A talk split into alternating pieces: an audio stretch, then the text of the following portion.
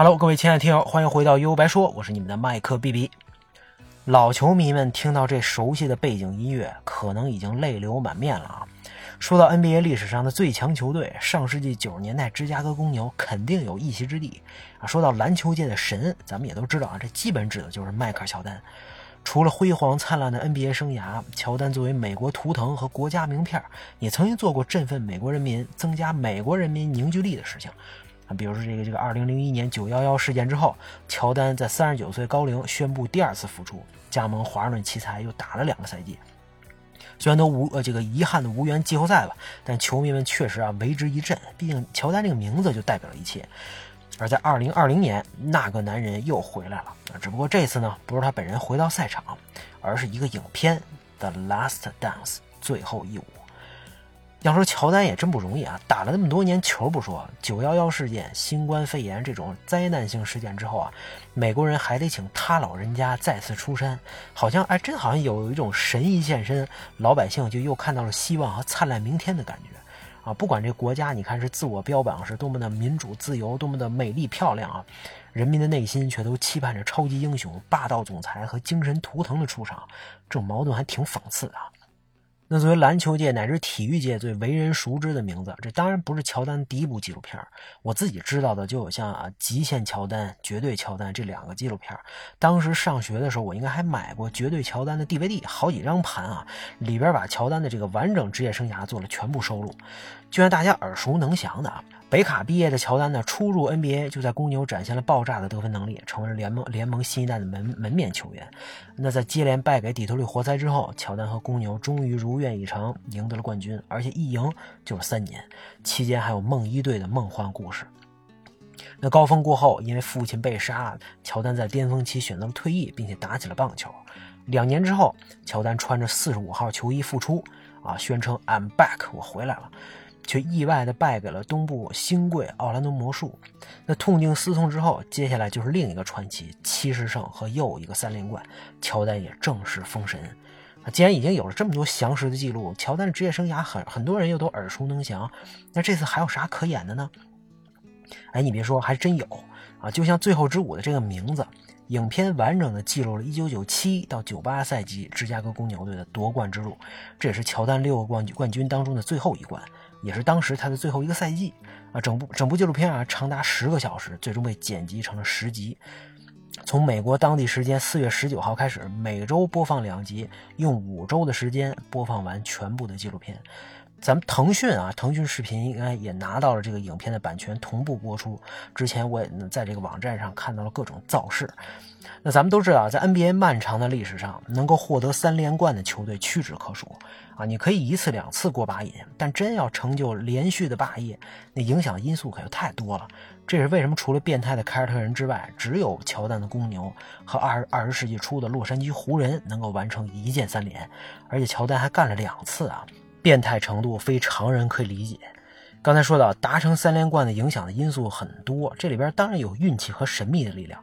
你比如罗伯特霍里捡到球之后投进那个绝命三分，比如黑哨，对吧？没错啊，我作为湖人黑说的就是湖人跟国王的那个系列赛。但最重要的还是球员们的心态，因为已经赢过了，尤其是已经赢过两次了，那对胜利的饥饿感还在吗？队友之间的关系还和谐吗？啊，是不是觉得自己都挺牛逼，该拿个大合同了，对吧？是不是该争夺出手权了？是不是搞一搞小小团体？是不是应该把这个队伍给拆散了？这种心理啊，作为一支在外人看来的胜利之师，多少都会存在。表面看啊，球队实力超群，志在卫冕，其实内部已经乱七八糟，家丑不可外扬了。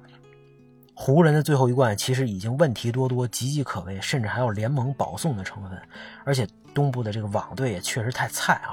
那菲尔杰克逊牛就牛在他赢得了三次三连冠，不管球队问题有多严重，不管多多么的磕磕碰碰啊，他总是能在第三年带着球队再搏一把。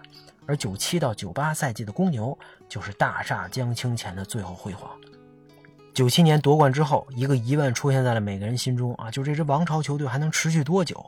当时球队的所有的核心球员都已经过了自己的巅峰啊，乔丹三十五岁，皮蓬三十二岁，罗德曼更大，库克奇也接近三十，这是平均年龄最老的一支球队。说的直接点啊，不管球迷该该怎么 happy 怎么 happy，下一年到底是保留阵容再冲一年，还是干脆拆散球队重建换血来个痛快的？这就是摆在公牛老板跟管理层面前尖锐的问题。而这样的选择，你很难说是对还是错啊。后来在媒体跟球迷眼里啊，公牛老板跟总经理便被描绘成了贪得无厌、小肚鸡肠的龌龊形象，可能也真是这样啊。不过你换任何一个人站在那个位置，至少都得想想这个问题吧。啊，你要是今天啊，丹尼安吉估计更狠。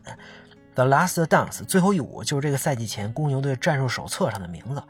那在赛季开始之前，球队所有人都知道这这这帮人在一起的最后一个赛季。对乔丹来说，他跟管理层之间的裂痕由来已久，尤其看不上总经理克劳斯，经常损他。那在帮主看来呢，一支球队成功因素就是教练和球员。你一个不懂球的胖子能干嘛呀？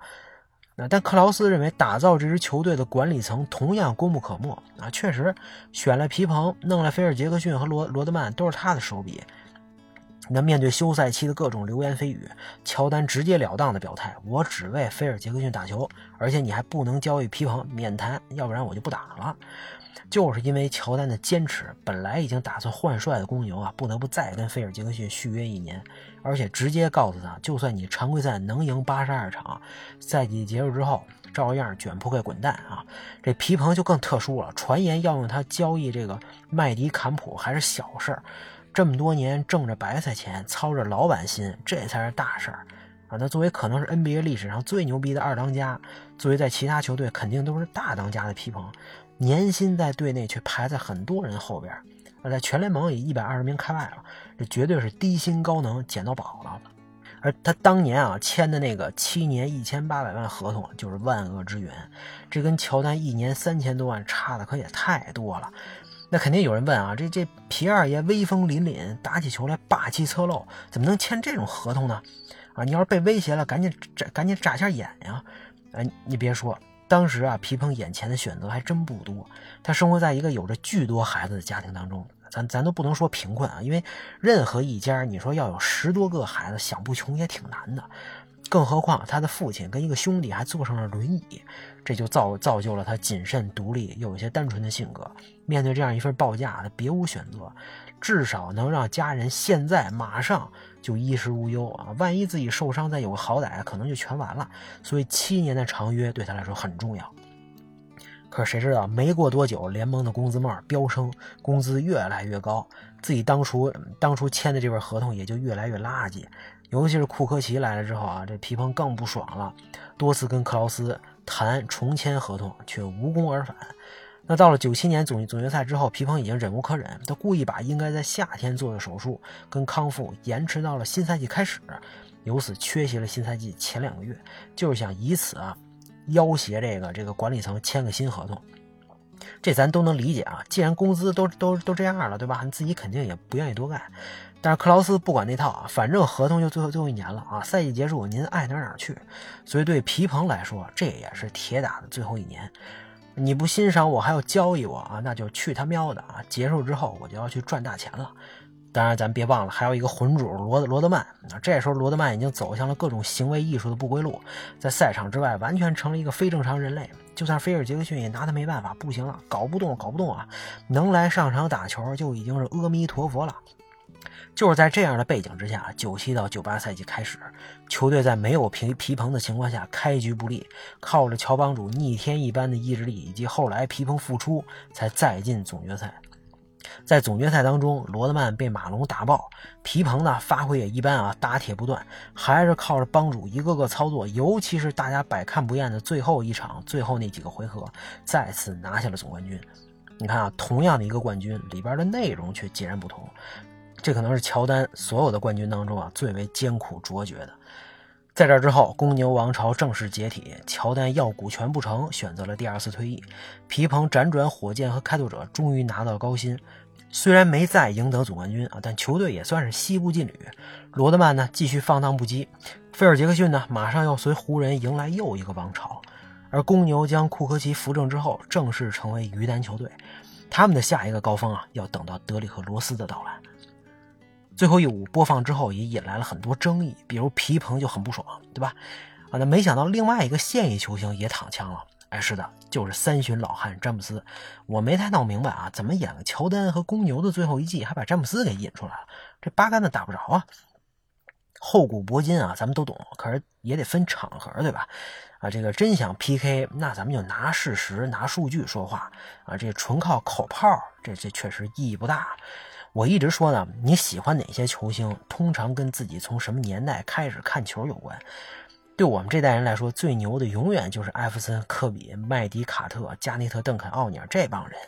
嗯，对再老一辈的人来说，那那肯定就是乔丹、皮蓬、奥拉朱旺、巴克利、马龙，对吧？便是哈达威、格兰特、希尔这些球员。那说实话，那跟球员的硬实力不一定有绝对的关系，有绝对关系的只能是自己的青春。啊，你否定自己的心爱的球星，就是否定自己的青春啊！那必须得嘴硬，是吧？